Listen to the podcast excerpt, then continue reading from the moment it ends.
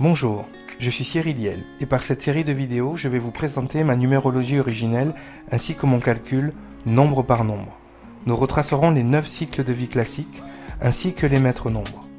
Nous aurons aussi des hors-séries sur les walking, les métanovas et les princes planétaires. Donc, s'il vous plaît, soyez patient. Avant d'apprendre X, Y, Z, commençons par ABC. En ce qui concerne le calcul nous permettant de trouver et votre chemin de vie et votre conjoncture, nous vous invitons à revisionner la vidéo numéro 1. Aujourd'hui, nous allons parler du 4. Le 4 représente la capacité de bâtir.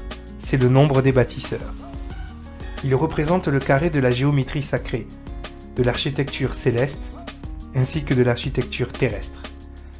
C'est le nombre du masculin sacré, qui au contraire du féminin qui est plus dans les courbes, le masculin, lui, est beaucoup plus droit, plus carré symboliquement. Le 4, c'est le nombre de l'activité, du travail. Le 4 est un hyperactif.